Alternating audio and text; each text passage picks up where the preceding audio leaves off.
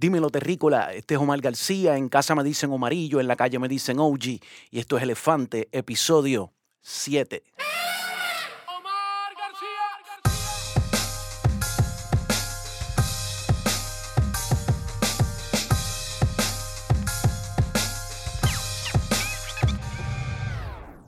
Bienvenidos y bienvenidas todas donde quiera que se cante, que se baile, que se goce, que se haga el amor en español.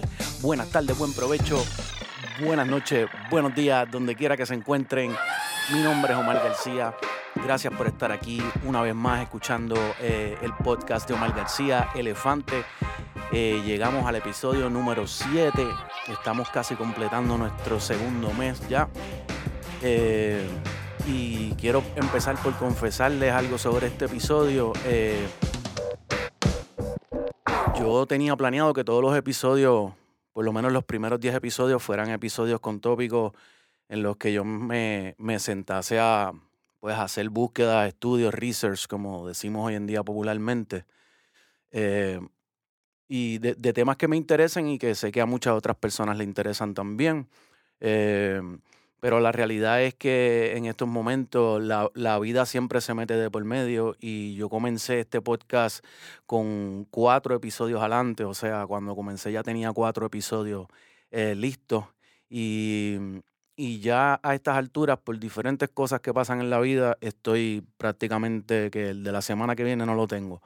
Así que si están viendo esto, eh, la vida eh, me, me, me agarró, pero yo voy a cumplir, yo les dije que va a ser uno a la semana y no, no, voy a, no voy a fallar en esa promesa. Así que sin más preámbulos, este es el episodio número 7 y el episodio número 7 eh, va a tocar un tema que no sabía que lo iba a tocar tan pronto porque no quería que el podcast se convirtiera particularmente en esto. Quiero decir esto sin ánimo de estarle entrando en controversia. eh, yo sé que ahora que cuando yo, yo salgo con el podcast en un momento en que yo llevo alrededor de 15 años escuchando podcast, eh, porque pues me he escuchado, me, soy fanático de un montón de podcasts gringos, especialmente de comedia y, y algunos de tópicos específicos, de tecnología, de ciencia, cosas así, eh, de historia, de todo. Sobre todo de comedia. Pero eh, yo sé que acá en el contexto nuestro, boricua, eh, la mayoría de, de los podcasts que están teniendo éxito, y enhorabuena para todos ellos, bendiciones para todos ellos, eh, de alguna manera como que siempre regresan al tema de, eh, comilla, comilla, para el que no me está viendo, eh, el género, como le llaman. y pues, no solamente, o sea, no voy a entrar tanto en mi opinión sobre esos podcasts porque cada cual está eh, luchando por lo suyo y encuentra la esquina que encuentra. Puerto Rico no está fácil, el negocio que se te dé tú lo agarras y sigues andando, yo entiendo eso. Pero, eh, pues hay como una sobresaturación, digo yo, eh, valga la redundancia, una saturación eh, del tema. Y yo sé que cuando yo salía, con, para quien sabe quién yo soy en ese sentido, en ese contexto, pues mucha gente esperaba que mi podcast fuese un podcast pues del género, porque es como que lo que está de moda, hablar del género, sobre todo bochinche, porque estaría bien cool que todos los podcasts del género fuesen como para entender cómo se hizo el disco, cómo llegamos, y sé que también hacen eso, pero pues lo que sobresale, el clickbait, es el bochinche, hablan mucho bochinche y se tiran al medio, cosas así. Para mí, eh, esa es una de las razones por las que yo todavía no he entrado en el podcast a hablar de, ese, de ese tema, eh, pero también porque, porque hay muchos nombres para yo contar las historias que a veces son lo que lo harían entretenido, que la gente pueda localizar, poner la cara de la persona en la historia, y yo realmente no estoy para estar sin estar pidiendo permiso, estar llamando a la gente para decirle, Mara, puedo decir tu nombre en el podcast y qué sé yo, así que lo que sea que yo vaya a contar aquí, los nombres van a ser omitidos.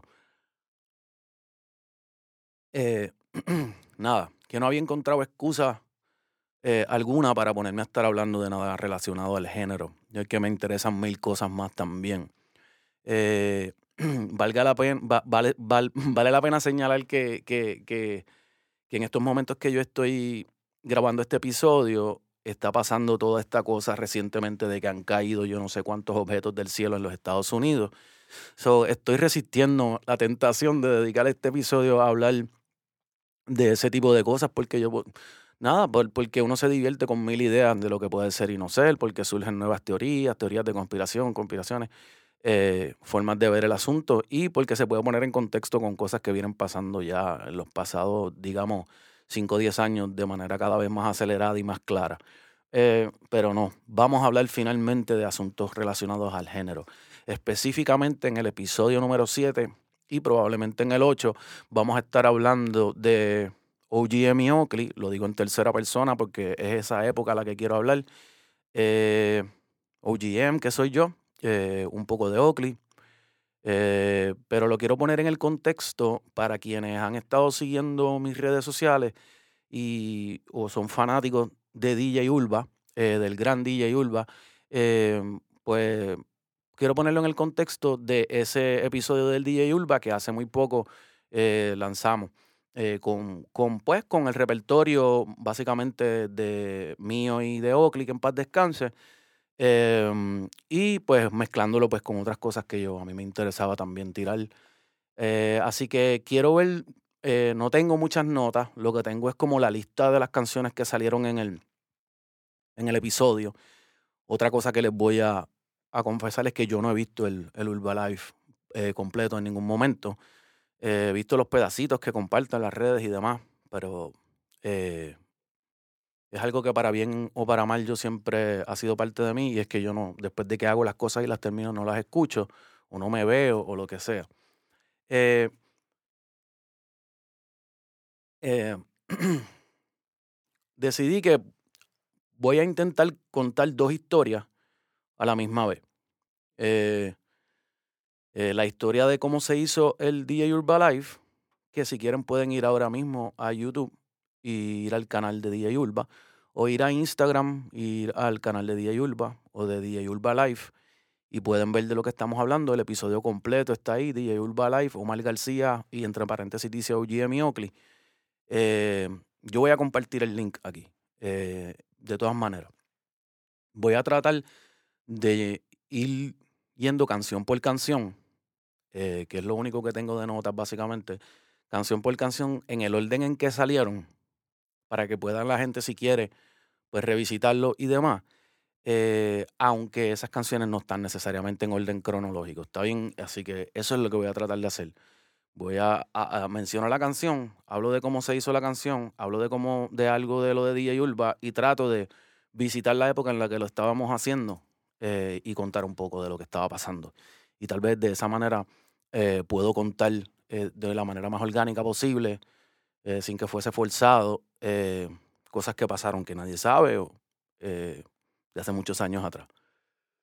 A finales de noviembre, más o menos, del año pasado, del 2022, eh, yo estaba tratando de organizarme para poder lanzar este podcast.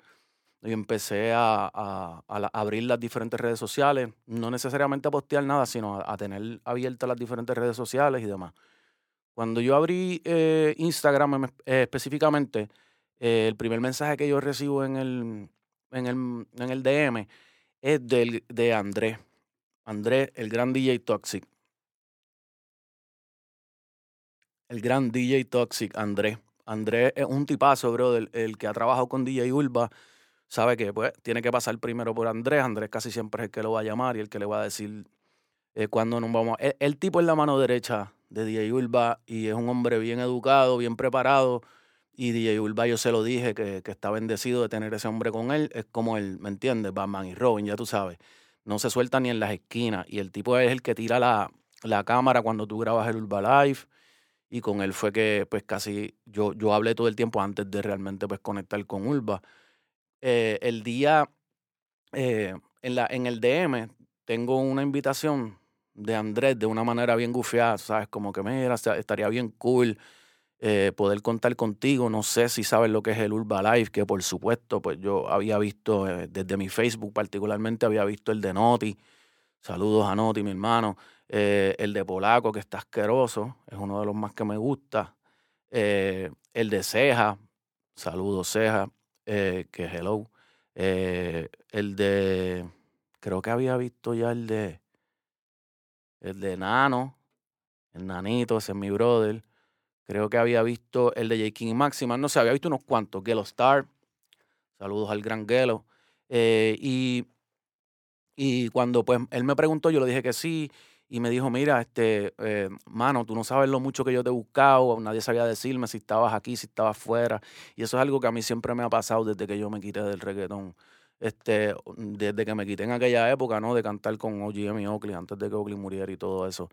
Eh, que la gente como que no sabe dónde localizarme y, y me entero después del tiempo que hay historias por ahí corriendo de, de que yo estaba yo no sé en qué país o de que estaba preso o de que estaba y yo nunca he estado preso, toque en madera, este, o de que estaba en la religión, que tampoco estaba en la religión nunca, eh, cosas así. Eh, y entonces, pues cosas así me dijo Andrés, como que, mano, no sabía si iba a dar contigo, si estabas aquí, qué estabas haciendo. Y yo le dije, este, nada, lo, llamé y me dijo que, que, él era fan, que le tripeaba un montón, que a Ulva también, me dio un por encima de, de cuáles eran las canciones que le gustaba, me contó eh, que conocieron a Oakley, todo ese tipo de cosas.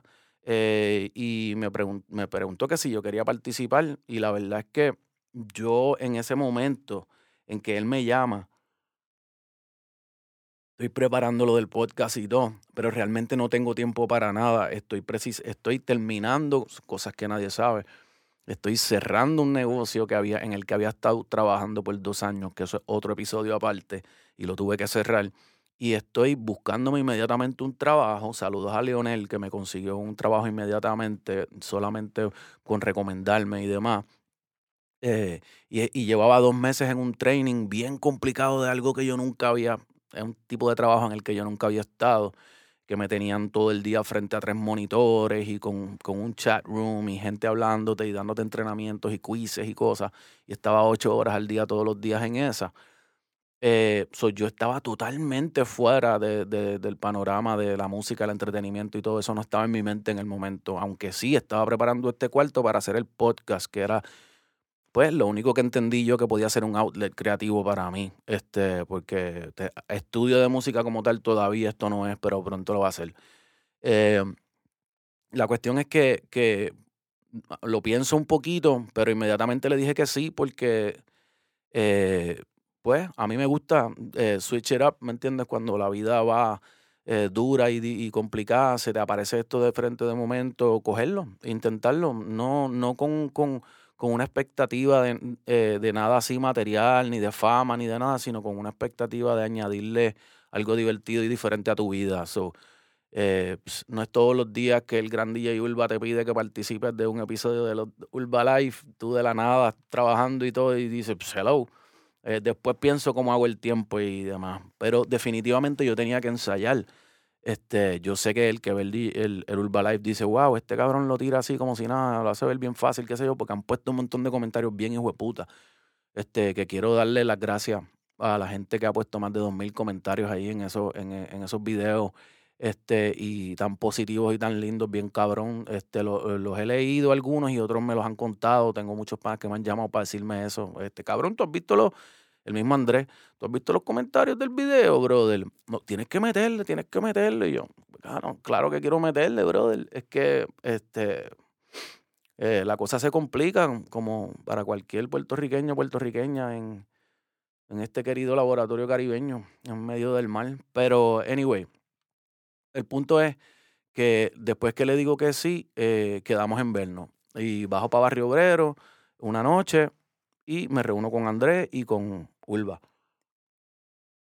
Eh, Ulva es un tipazo, brother, también. Ese el DJ Ulva, yo no lo había conocido. Oakley en paz descanse era pana de él. Y Indio Pancho también, que es mi pana, saludo a Indio. Eh, toda esa gente lo conocía bien y lo conoce bien y demás. Pero yo, pues, no llevo mucho tiempo desconectado. O sea, pero por supuesto sé quién es DJ Urba. Todo el que ha escuchado cualquier cosa en donde Yankee, aquel o el otro, Wisin, yo no sé, diga DJ Urba y Monserrate, whatever, ese es Urba, el gran Urba. Y, y, y tiene, la tiene bien montada con el Urba Life. El DJ Urba Life es algo bien gufiado, sobre todo el concepto que, que es el eslogan de mm, que el eslogan en vivo es que se sabe porque precisamente hoy día que sabemos, mm, especialmente los que trabajamos en música, conocemos de Melodyne, Autotune, bla, bla, bla. Aunque todos esos plugins se pueden utilizar de una manera bien gufía para añadirle a la música. Pero, pero sabemos que a veces uno no sabe quién en verdad en vivo te va a dar el grado. Un hit puede hacer cualquiera hoy en día con una computadora y un corito y demás.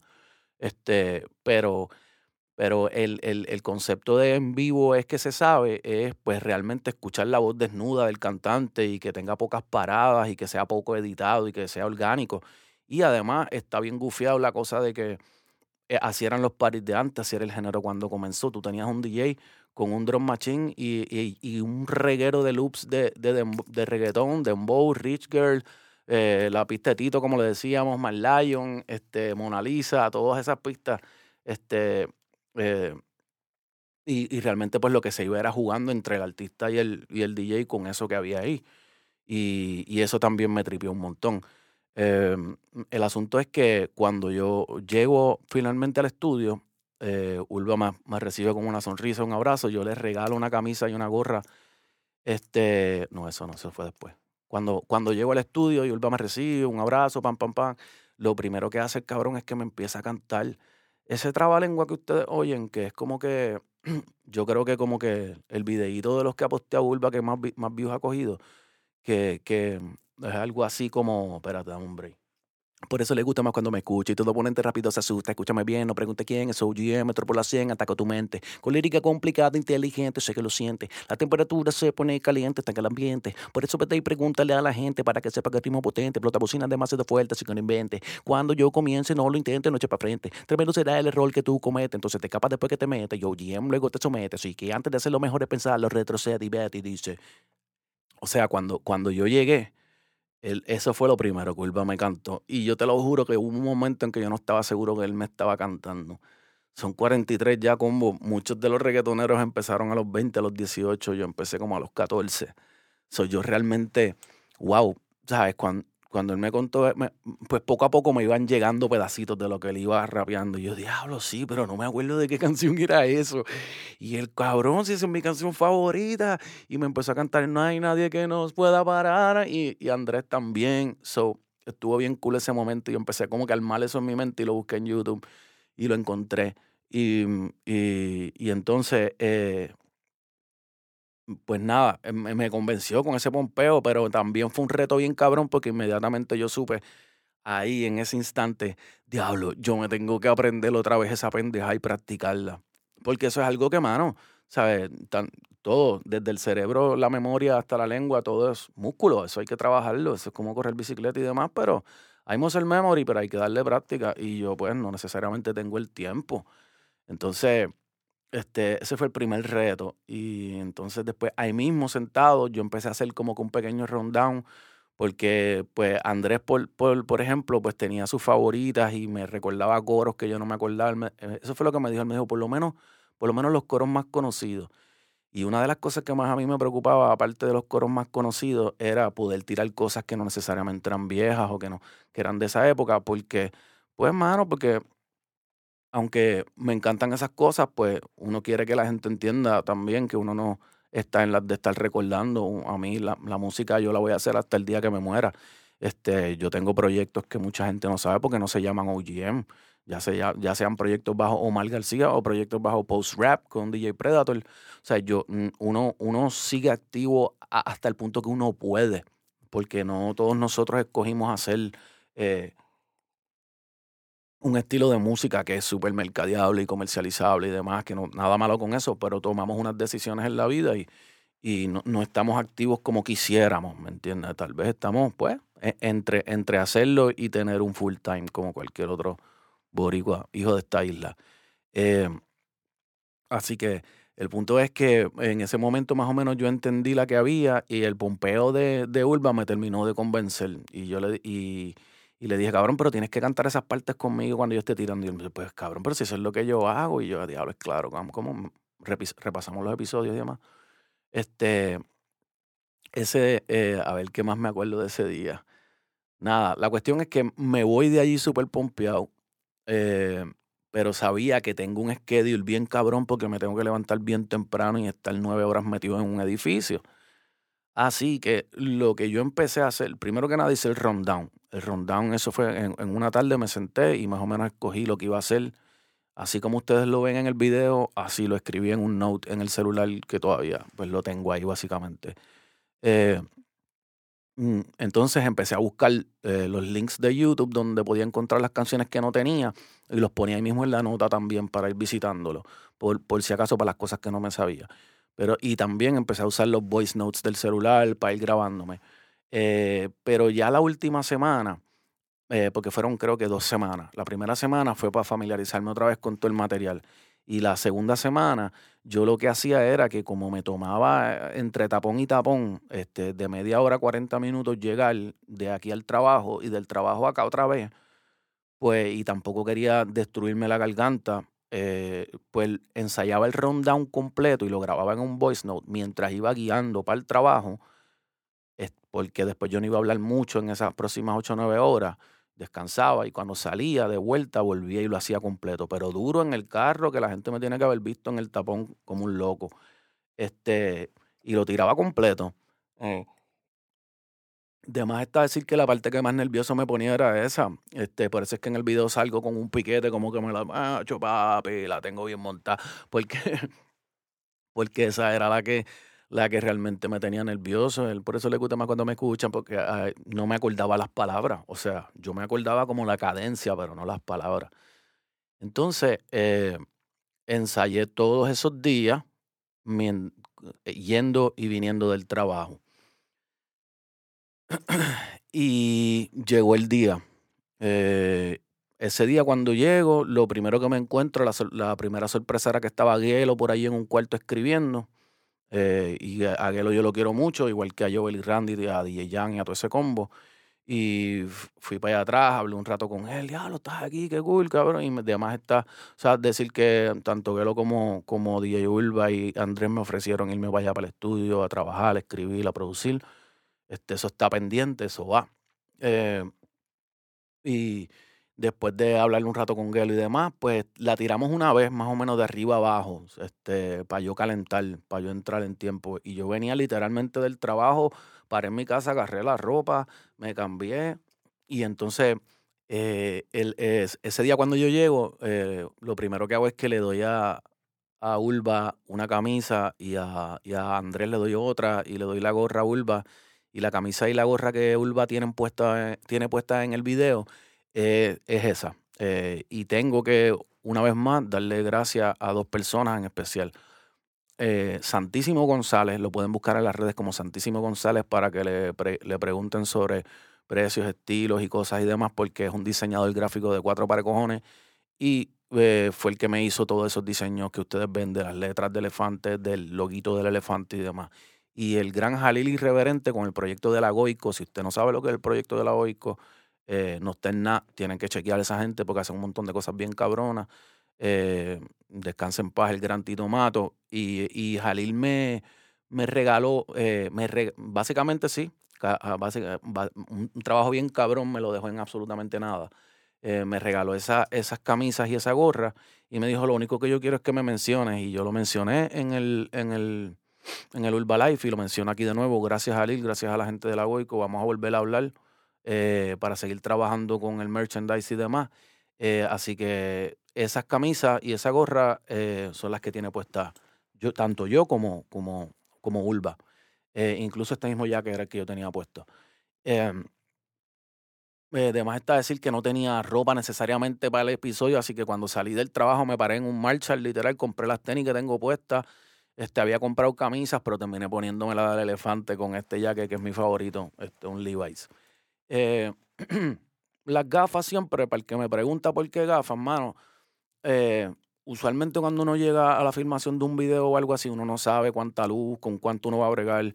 Y uno, especialmente en ese caso, que yo llevaba todo el día trabajando frente a tres monitores, mi mis ojos y demás estaba todo o sea, baratado. yo no me voy a poner ahí a pedirles que me maquillen ni nada. Uno se pone las gafas y se acabó y para el carajo todo porque este, vas a tener eh, por mucho rato luces de frente. Eh, tiramos una vez, lo tiramos una vez de arriba abajo y después arrancamos. cuando arrancamos, la verdad, combo, yo quería hacerlo de arriba abajo y lo este, sin parar. Y así fue que se hizo. Pero al principio fue un problema porque yo paraba, porque si no era de arriba abajo no lo iba a hacer. Así que eh, hi- hice como que dos veces la primera canción. Y porque, porque como que me, me trababa o estaba nervioso con el trabalengua o lo que sea y no quería parar. Y, pero para y sigue con esa parte. No, es de principio a fin, era para atrás, para atrás. anyway, a la tercera vez que lo empezamos a hacer, la primera canción, de ahí yo no paré hasta el final y lo que ustedes vieron fue lo que salió. Ahí no hubo ninguna pausa que no fuese el momento en donde yo digo, baja la velocidad, este, que se joda, vamos a hacer esto, esto es en vivo, puñeta, dale, y empezamos a cantar lento, que es el tema que tengo con Dani Fornarios ahora mismo en, toda- en todas las plataformas, lento. Eh, y empezamos eh, con el oficial. Así que empezamos con el rondón de las canciones, ¿está bien? Vamos por No hay nadie. Antes que nada, vamos a sacar del medio para los que no eran fanáticos de nosotros y que nunca han visto nada de esto, nunca han escuchado la canción, por si la escuchan ahora por primera vez, definitivamente que lo que estamos cantando es aquel hit Ain't nobody gonna die. Pues claro que sí. Este, nosotros veníamos de una época en donde el reggae o el que después terminó llamándose reggaetón, yo sé que reggae no es eso, pero así le llamábamos, era, era influenciado casi 100% por Jamaica, era dancehall en español, punto. Eh, y nuestros, nuestros cantantes favoritos de dancehall lo hacían todo el tiempo, ¿me entiendes? Eran eh, versiones de canciones eh, pop o de canciones de otro género eh, con un twist eh, dancehall. Eh, nosotros, por, por, más, por más influencia que yo tuviera del hip hop, la, la mayor influencia de, de casi todos nosotros en el género, especialmente en los comienzos, era el dancehall de Jamaica o de, o de, o de Panamá, pero, pero de Jamaica sobre todo. Eh, eh, y, y- y nuestros cantantes favoritos de dancehall eh, hacían eso todo el tiempo. Los coros de las canciones eran canciones conocidas pop o hasta canciones, o sea, no había, no era que se estaba tratando de esconder, me estoy copiando, no, eso era parte de la cultura dentro del dancehall, pero no se hacía igual, por supuesto, se sacaba el coro y se hacían 20 cosas y demás. Así que yo andaba por esa onda de, de hacer el reggaetón eh. Eh, Nunca yo de esa forma. Y después les explico cómo yo llegué al reggaetón con otra de las canciones. Recibe una bendición, camarada, porque teme nada que dé. No es malvada la intención, pero la dirección que busco puede incluir algún movimiento brusco. No luco ni un ching de bling, no es un ring o noticiero box pa' tanta mentira. De no aspira a ser player pimp, matón o la próxima sensación del reggaetón. Vender, donde como el doctor, participar, no sé caminar, este motor yo me dispongo a derramar songo, algo fresco, fresco, protesto y propongo y no me descompongo por presiones. Sé muy bien que habrá el millón de opiniones, pero no te ofenda porque no soy un MC encojonado, porque tengo la mente en otro lado, que estoy guillado de intelectual por lo de la poesía.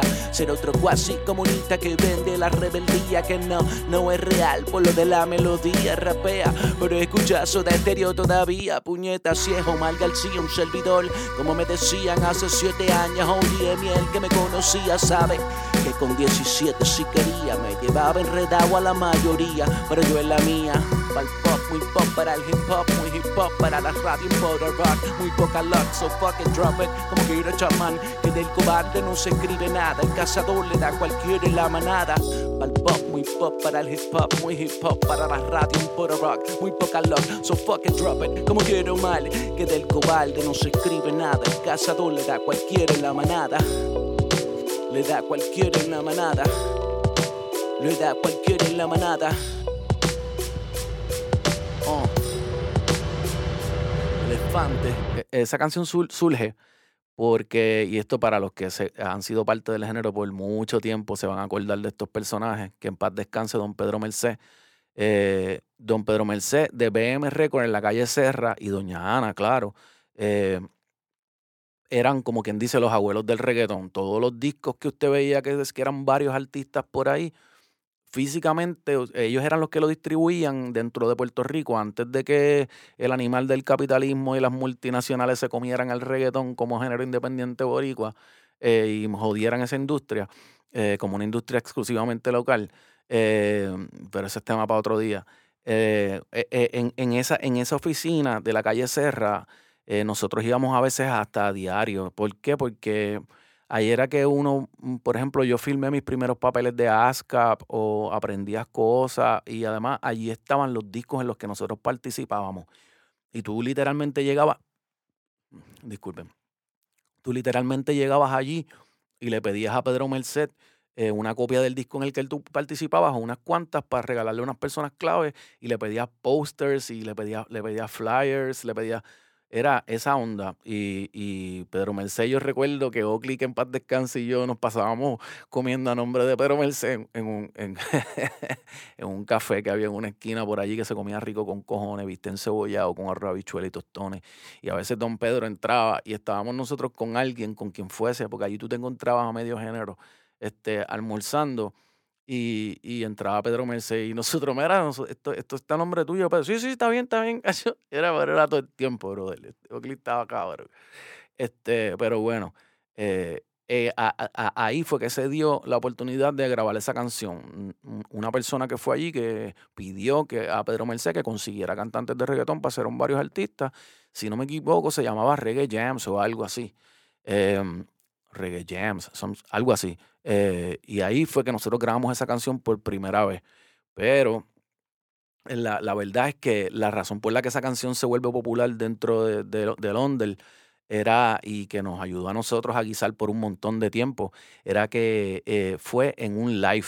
Eh, y estoy casi seguro que fue en uno de esos Happy Chencho Live de Oakley. Los Happy Chencho, para el que no saben, eran unos lives que se grababan en Club Hollywood para los cumpleaños de Oakley y iba a medio mundo a cantar. Así que estoy casi seguro que fue en ese.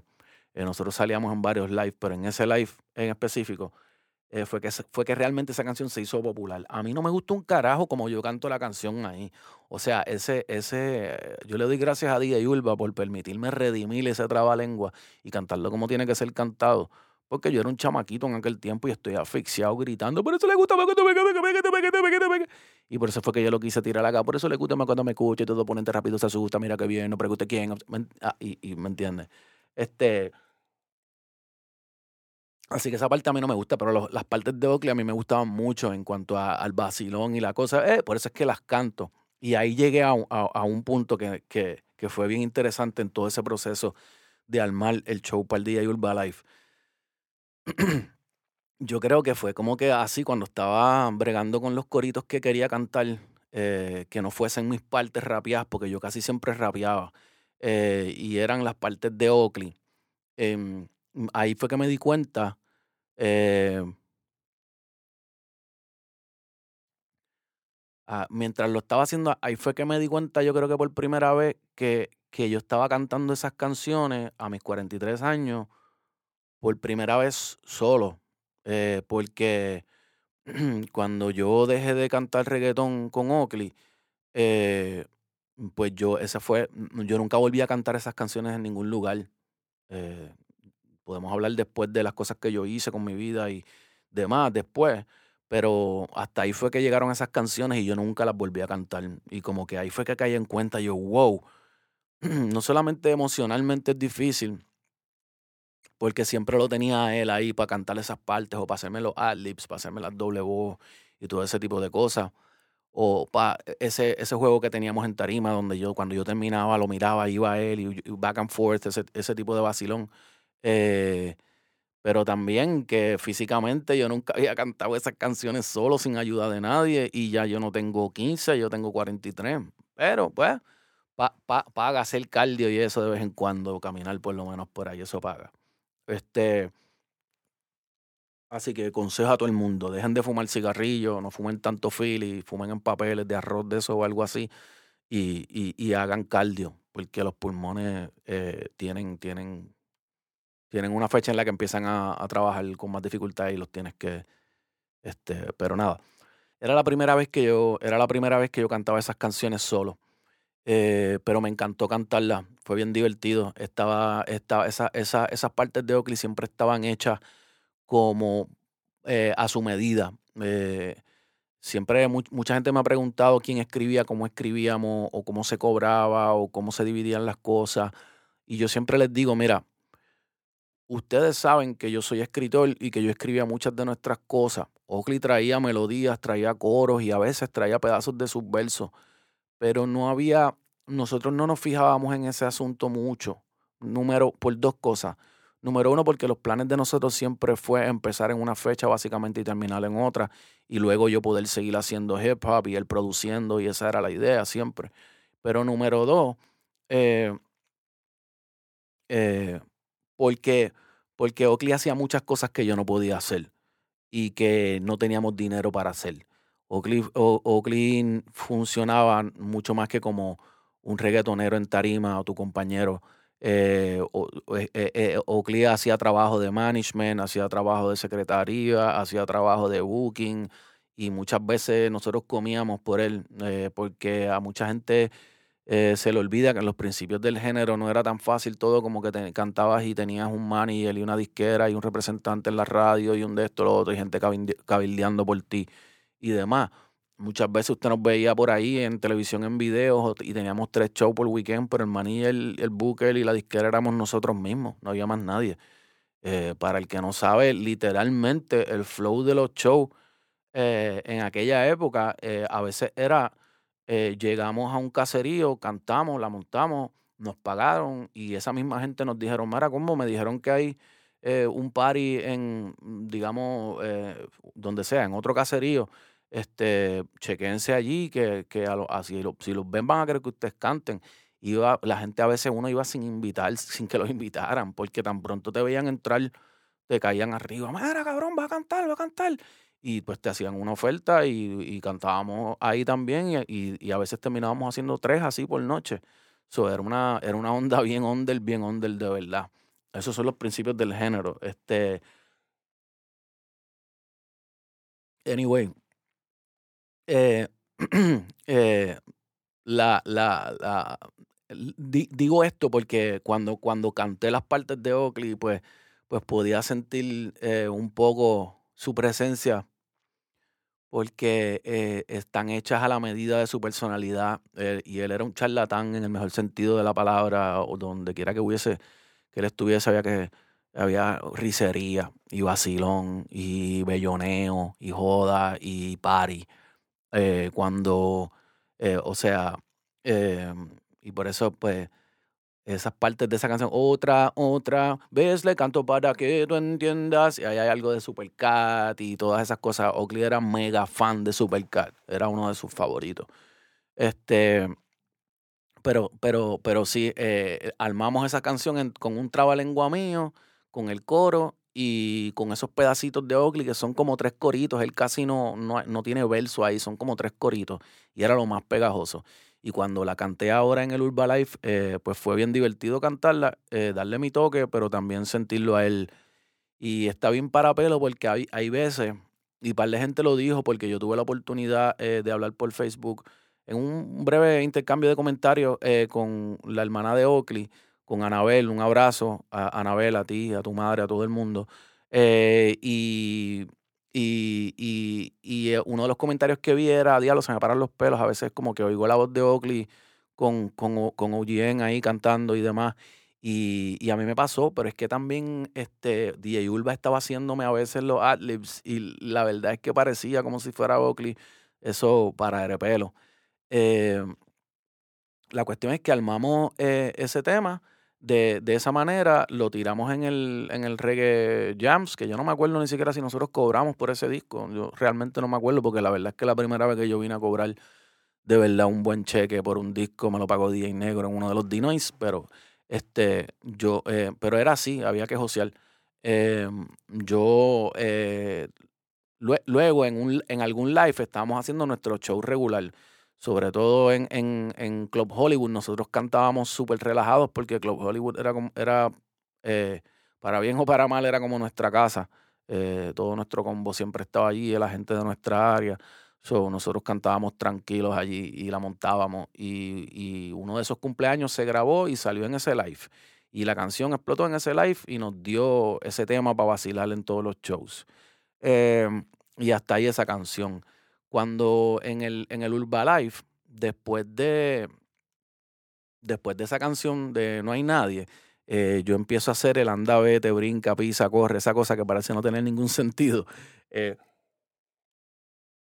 eh, lo que pasa es que el anda, vete, brinca, pisa y corre para mí era importante, pues yo lo tiraba en los shows también, como que entre canción y canción.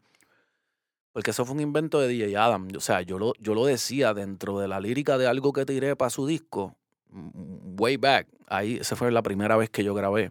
Eh, él, él picoteó ese canto y lo puso con un beat en otra parte, no como parte de la canción de nosotros, como en otra parte del disco. Para el que no ha escuchado, DJ Adam Mad Jam, que salió al- más o menos como para el 1996. Y, y era eso simplemente, el picoteó esa parte, anda, vete, y la repitió, brinca, pisi, corre, corre, vete, brinca, pisi. Pero entonces, ya después de ese pedacito, en el Urbalife, entramos en OGM Oakley, la canción. Era como la canción homónima, o sea, la canción que lleva por título el título del grupo. Esa fue literalmente la primera canción que Oakley y yo hicimos juntos, porque no es una canción como tal, era como que eh, literalmente esto pasó así. Eh, yo me crío en Monte Carlo. A ese momento yo po- podía tener 14 años, digamos, algo así. Eh, y, y en, y en el barrio, porque en esa época era como que Monte Carlo, Montetillo, Montepal, Bellwin, todo eso era como jugábamos básquet en las mismas canchas, estudiábamos en Calazán, cosas así. Este, teníamos, había, había una mezcolanza de todas esas áreas que estaban bien cerca todas ahí. Y, y Oakley, que era un personaje que aunque vivía en Monte Carlo abajo, todo el mundo lo conocía como de Montepal, porque siempre estaba en Montepal, era un personaje que lo conocían por allí todo el mundo, todo el mundo. Y todo el mundo era pana de él. No lo conocían como una persona de que problemas, sino que todo el mundo era pana de él. Eh, y, y él había, a veces subía a jugar básquet y yo, no- yo- nosotros teníamos un, literalmente un canasto clavado a una palma en, frente a la casa. eh, y ahí a veces jugábamos en la brea a lo loco. Eh, y eh, una de esas veces que Oakley estaba jugando básquet con nosotros ahí al frente, uno de los muchachos, Wiso, que en paz descanse, eh, Wiso, eh, que en paz descanse,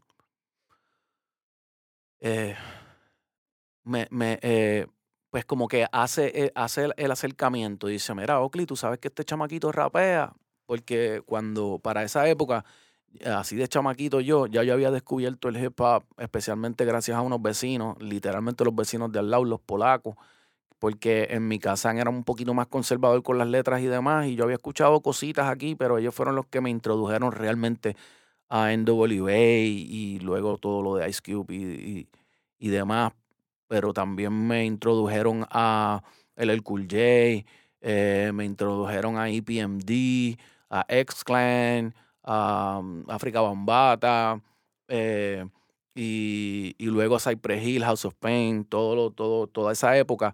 Eh, y cuando, pues cuando Wiso tiene ese momento con nosotros, ya yo había hecho como un demo eh, con cuatro o cinco canciones en una cuatro canales de un amigo de la familia que me dio la oportunidad de grabar. eh, y yo lo que hacía era que yo iba para las tiendas, compraba lo- lo- los singles de, lo- de las canciones de Cypress, de Wu-Tang, de todo el mundo, y, la, y compraba los singles que por detrás, por, la, por el otro lado, tenían la pista. Y pues ponía la pista y le escribía canciones. Eh, en esa época, para sorpresa de un montón de gente, casi todo lo que yo grababa era en inglés, porque como el hip hop lo conocía en inglés, pues lo hacía en inglés. Eh, pero ya yo, ya a mí me gustaba el rock y ya yo había estudiado música de chamaquito eh, y, y, y me gustaba hasta Phil Collins o Sting o Michael Jackson, Prince, todo. Simplemente eh, cuando llegó, cuando yo vi cosas como Public Enemy, que no lo mencioné ahorita, eh, realmente mi vida cambió porque ya yo conocía la música, pero esto era otra cosa. Eh, el, el hip hop es una cultura definitivamente, pero más allá de hablar de la cultura del hip hop, quiero, o sea, me cautivó. Sé que más allá de me gusta esta música, es que no podía parar de mirar qué es esto, porque no solamente era música, estaba conociendo sobre derechos civiles, sobre Malcolm X, sobre las Panteras Negras, sobre eh, los diferentes retos que la comunidad afroamericana tenía y sigue teniendo en los Estados Unidos, y estaba viendo esta gente con como que como guerrilla, este, y con, formación, con uniforme, porque los bailes de Public Enemy en Tarima eran literalmente como bailes militares, eran pasos militares de, Ah, y y to- todo esto me, se quedó con mi vista y con mi atención y con todo. Y aparte de que pues rapear era claramente, ahora la gente lo ve como algo normal, pero En aquel momento estaba recién saliendo y naciendo eso de rapear. Estaba todo eso, pero espérate, esta gente está hablando, hablando con ritmo, rimando, ¿qué es esto? So, ya, ya tú habías escuchado 40 mil baladas y rock y pop y todo lo demás. Lo que no habías escuchado era esto. Esto era otra cosa, literalmente. Así que mm, se había quedado conmigo y yo lo que hacía era eso. Eh, y lo hacía en inglés, entendía que eso era, no lo había escuchado. em, yo empecé a hacer in- yo empecé a hacer hip hop en español cuando esos mismos vecinos, que yo iba con ellos para la YNCA, OG, este, me, me, me, me enseñaron a Vicosí, los cassettes de Vicosí. tu elefante. Eh, y ahí fue que yo entendí, wow, esto se puede hacer en español. Barras preventivas para raperos diva. Barras preventivas para raperas diva. Barras preventivas para raperos divo. Pon la retentiva al día que aquí va la chiva. Oye, garra subversiva para la comitiva de cooperador y chota. Loro, candor entre gorra y bota. La definitiva, fuego, bala viva. La creatividad está bota y el amolador tiene una nota. Voy arrancando títulos de raíz. Como arrancan currículos del país. Rimas en círculo van en pos de ti, ni abeja ni mariposa, mi usted, dígame al día. Ni yo sé dónde anduve, ¿qué vas a ver tú? Todo lo que baja sube, resucitó el gurú, con ganas en los ojos, las uñas, los dientes, ni plástico ni rubio, Puerto Rico presente. Por la presente me declaro un ente cambiante pero reincidente. Por largo periodo la rabia controla y me molo con un incidente, casi un accidente, que un pana me cuente que al otro lado tras el teclado hay un sobreestimado que me tiene en mente. Está claro, no, claro, no. ¿Crees que yo voy a pensar, qué sé yo, que alguien que ya coronó en oro no es más que capital y quiere capicuen? Dominó, nací tú el máximo, el más que Joel, más que yo quiere ro. Yo con mi buen rollo, un pollo y no marro fuego que motó, o dató, se soltó, García el que se quitó, se viró, lo mató. Oh.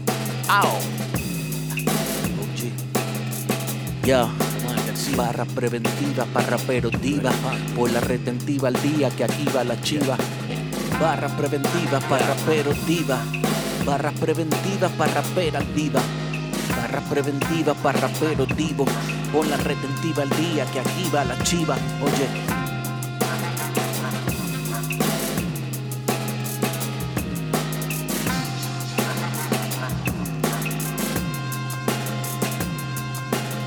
Pues ese día Wiso hace ese trabajo de ser el, el broker, como que de, de, de. Y, le, dejó saber a Oakley lo que yo hacía y yo le, yo le permití a Oakley eh, escuchar el- un cassette él se lo llevó. Y demás está decir que después que Oakley se lo llevó, ese cassette recorrió un ratito por ahí, por, por el área, por Montepal, por Monteatillo, por Belwin, por todos lados.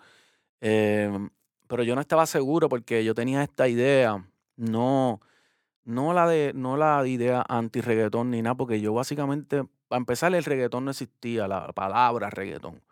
El género existía, ya yo había escuchado bien Guillado de Gantel de Chesina y había escuchado algo de Wiso y eh, sí, y yo creo que uno de los chiclín o algo así. Este, pero bien Guillado de Gantel me gustaba mucho. Eh, y y, y, y- o sea, pero, pero yo tenía una idea de qué era lo que yo quería hacer. Yo escuchaba hip hop este, gringo y demás, y, y yo quería hacer eso. Yo quería ser un MC. Eh, pero yo seguía eh, jangueando con mi combo por ahí y, y uno de esos días en, el, en Colimonte, que era nuestra, nuestro parque, eh, donde había allí un, un, ¿cómo se llama? Un centro comunal y una cancha y un parque y columpios y todo lo demás. Eh, corríamos bicicleta, de todo. Allí pasaba todo. Eh, pues Wiso me lo vuelve a repetir. Me vuelve a repetir de Oakley. Me era, oye, yo creo que tú te debes juntar con Oakley porque mira lo que pasa, que Oakley ya, ya tiene unos pasos adelantados. A él lo conocen ya en todos lados y él es el que monta los pares y conoce a DJ Adam y conoce, me, me menciona, menciona, me conoce a Chiclín. Me dijo nombres, él se- conoce a Blanco, a Falo, y era verdad. Eh, Oakley ya conocía a toda esa gente. Eh, Oakley fue el primero que llevó eh, a, y le pueden preguntar, a Chesina, a Monteatillo. Saludos a Chesina, el Don. eh, el Don Cheta, duro. Eh, el primero, yo me acuerdo, bien, bien, early, early in the game, Oakley consiguió que, que, que Chesina cantara en Monteatillo y yo fui a Monteatillo a ver a Chesina cantar, eso estuvo cabrón para pelo, para esa época de bien guillado de Gantel. Y, y la cuestión es que Wiso me empezó ahí a como que a convencer, a explicarme por qué lo tenía que hacer y yo accedí. eh, acepté, básicamente. Dije, mano, yo creo que entiendo lo que estás diciendo. Eh, y me acuerdo que cuando yo le presenté a Wiso la, la inquietud mía sobre cantar hip hop y demás, él me decía, cabrón, pero acuérdate, tú vas a sacar cancioncitas con él, pero, pero eso es para que te deja conocer, después tú sacas lo que tú quieras y además tú puedes mezclar el reggaetón con el rap y qué sé yo y demás. Ok, perfecto. Eh, la cuestión pues, fue que cuadramos básicamente, como Montepal quedaba al lado de Calazán y yo estaba estudiando, pues un día cuando salí de la escuela, pues va, simplemente salí, para el que sabe, sabe que es la misma entrada para la escuela que para, que para el caserío, por lo menos en aquella época. Y salí, entré al caserío, me encontré con Oakley y fuimos para un apartamento en un primer piso que era de Ramón, le decían Ramón el brujo. Eh, porque estaba lleno de collares y jodiendas y 20 cosas y mucha, mucha, era, el tipo era, era súper esotérico. Eh, y, pero era también como que DJ y DJ de party y ese tipo de cosas y tenía mucho equipo. eh, Así que cuando yo entré, yo creo que había más bocinas que muebles en aquel apartamento y eran bocinas, papi, se quedaban con el caserío, una cosa cabrona.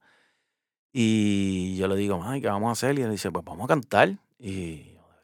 Y entonces ellos literalmente grababan lo que uno cantaba en vivo con un cassette, un- una grabadora de cassette.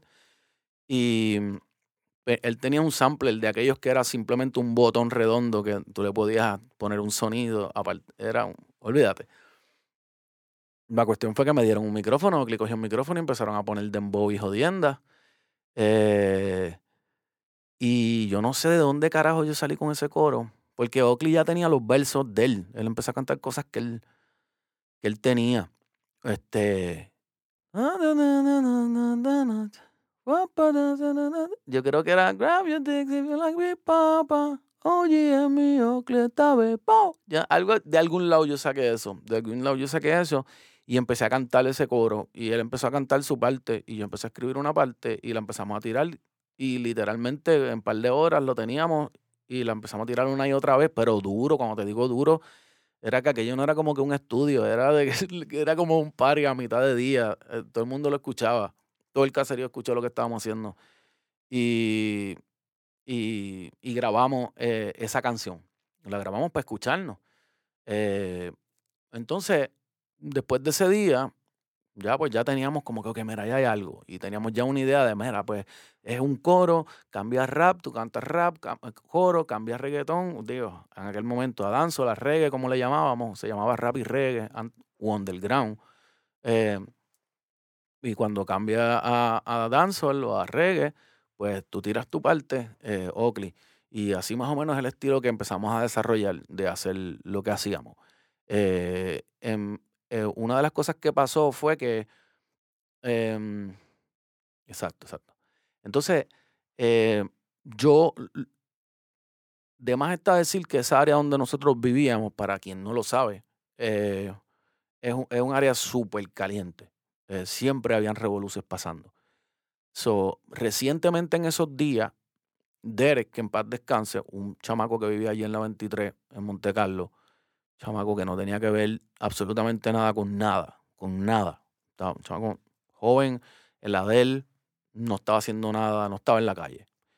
Eh, estaba parado en donde no era, en- allí en la Shell, en la famosa Shell, entre Montatillo y Montepal, en el momento que no era, eh, y una bala, eh, pasó alguien y tiró, y una bala lo mató.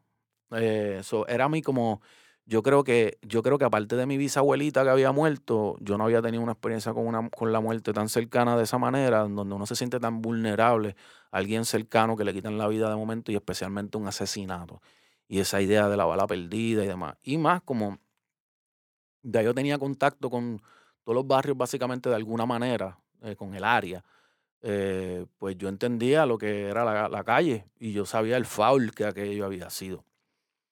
Sobre todas las cosas, para mí era eso, era un super foul, porque era la idea de, de alguien que no tenía nada que ver con el asunto. Eh, eh, la muerte de Derek eh, propició que yo escribiera la canción Basta ya maleante. Aquella la del maleante. Que el maleante guarde su cañón cuando todos escuchen mi voz, que ese es el sonido del disparo, si de esta manera que le canto yo. Eh, eh, esa canción no sale hasta más tarde en el Life, pero en, en, en cuando yo grabamos OGM y Oakley, la grabamos juntas, OGM y Oakley y la del maleante como una sola canción. Esa canción yo se la dediqué a Derek y Oakley se la dedicaba a otro amigo del fallecido. Él añadió una partecita. Eh, Omi, que se llamaba como él, Omi, que había muerto también eh, en unas circunstancias parecidas. Así que esa canción se convirtió como en una bandera anti bala perdida o, muerte de inocentes, digamos. Eh, el, el, asunto es que después de que teníamos esa canción y yo tenía la del maleante, pues decidimos que estábamos preparados para grabar. Y un día de la nada, Oakley me dice, mira Omar, este, vamos a grabar con DJ Adam eh, en Río Grande. Y, y yo, pues fine, eh, ya yo había escuchado el Chiclín 2, yo creo que era.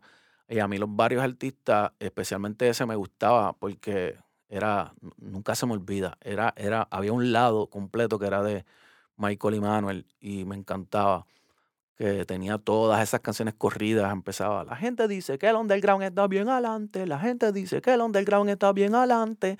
Hacho estaba bien cabrón con Mad Lion, eh, arrancaba con Mad Lion.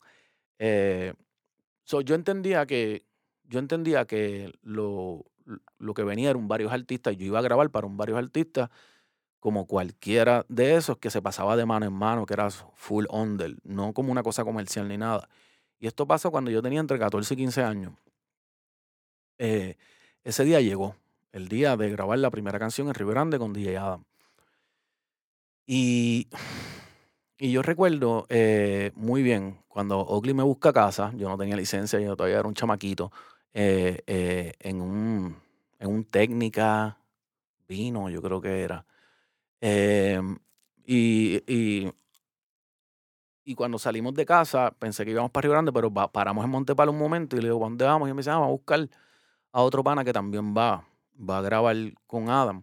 Y yo, ah, pues cool. Este, y llegamos atrás al último building de Montepal, al final, y de un, de un tercer piso baja este personaje con 40 collares y cadenas, con uñas largas, con un montón de sortijas de, de oro y de plata, con un reguero de tatuajes bien fuerte, con un persacho, un clase de personaje.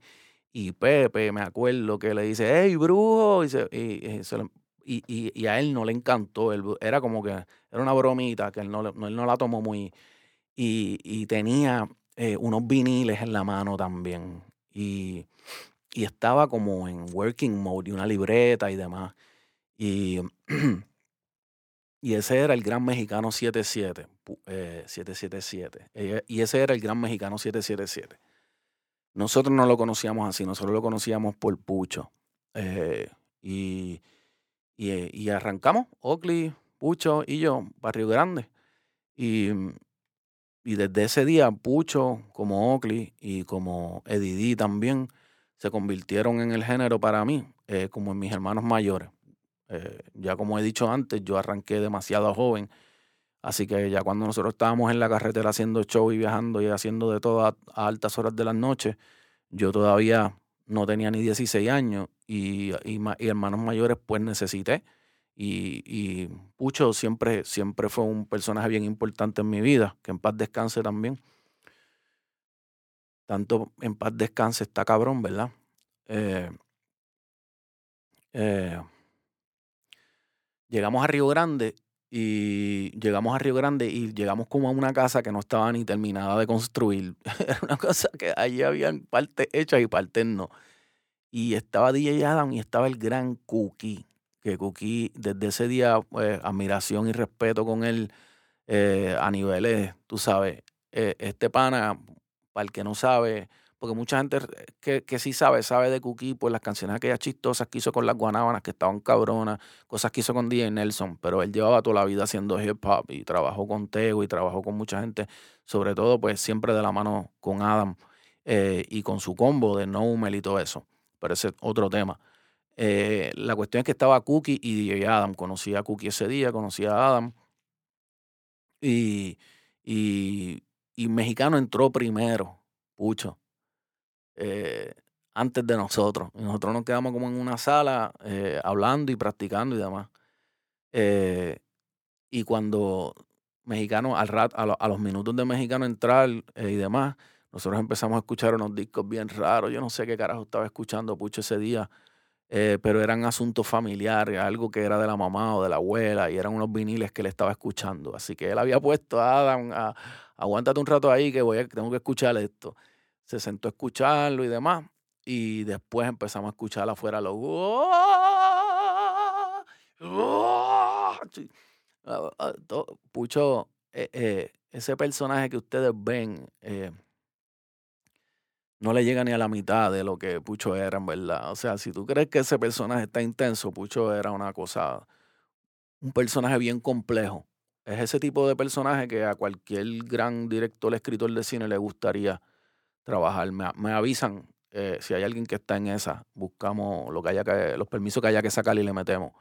Porque, porque Pucho era complejo, no, no era una sola cosa. eh, era una persona, eh, e- ese performance que tú veías era parte extendida de una personalidad bien compleja que él tenía. Em, el- el- el- esa misma furia con la que él canalizaba ese personaje, un poco más así como el brujo, medio darks, eh, era la misma intensidad con la que el tipo era así como bien cuidador, bien paternal, bien de consejo y bien cristiano, porque Pucho siempre me echaba 20 bendiciones a nombre de Dios, Cristo, la Virgen y todo lo demás, ¿me entiendes? Eh, so, siempre que... eh, so, eh, para quien ha escuchado Sé Testigo, que es la primera canción que jamás salió de mexicano por ahí, en el disco DJ Adam Mad Jam, para allá para el 96, creo que es la que abre el disco eh, y la que realmente comienza con esa imagen y ese aura de misterio que luego siguió cultivando Pucho. Eh, pues nosotros estábamos en la sala escuchándolo a él grabarse testigo. Eh, cuando él terminó, pues entramos nosotros y grabamos OG Oakley, grabamos la del Maleante. Eh, pero bueno, yo creo que ya marcamos más o menos la hora de esta parte de, de lo que es el recuento de OGM Oakley, lo que es, como odio esa mierda, lo que es. No usen esa frase, yo la acabo de usar, lo que es, no la usen. Odio lo que es, no hay que decir lo que es. Uno simplemente puede decir lo que es sin decir lo que es. ¿Me sigue? o sea, eh, aquí llegamos a la mitad de, de, tal vez la mitad de este recuento sobre OGM Oakley y nuestra trayectoria y el DJ Urba Live. Eh, le voy a pedir por favor que se sigan suscribiendo, compartiendo, dando like, que se lo digan a la gente, que escriban, que hagan reviews. Eh, ustedes saben, se lo quiero agradecer a los que ya lo han hecho. Eh, y también que si no han visto el DJ Urba Live, para que lo pongan en contexto con este episodio y para que se disfruten el siguiente, que lo busquen por YouTube, dice DJ Urba Live, eh, Omar García, entre paréntesis, OGM Oakley. ¿Ok? Así que muchas gracias por su atención como siempre y nos vemos en la próxima.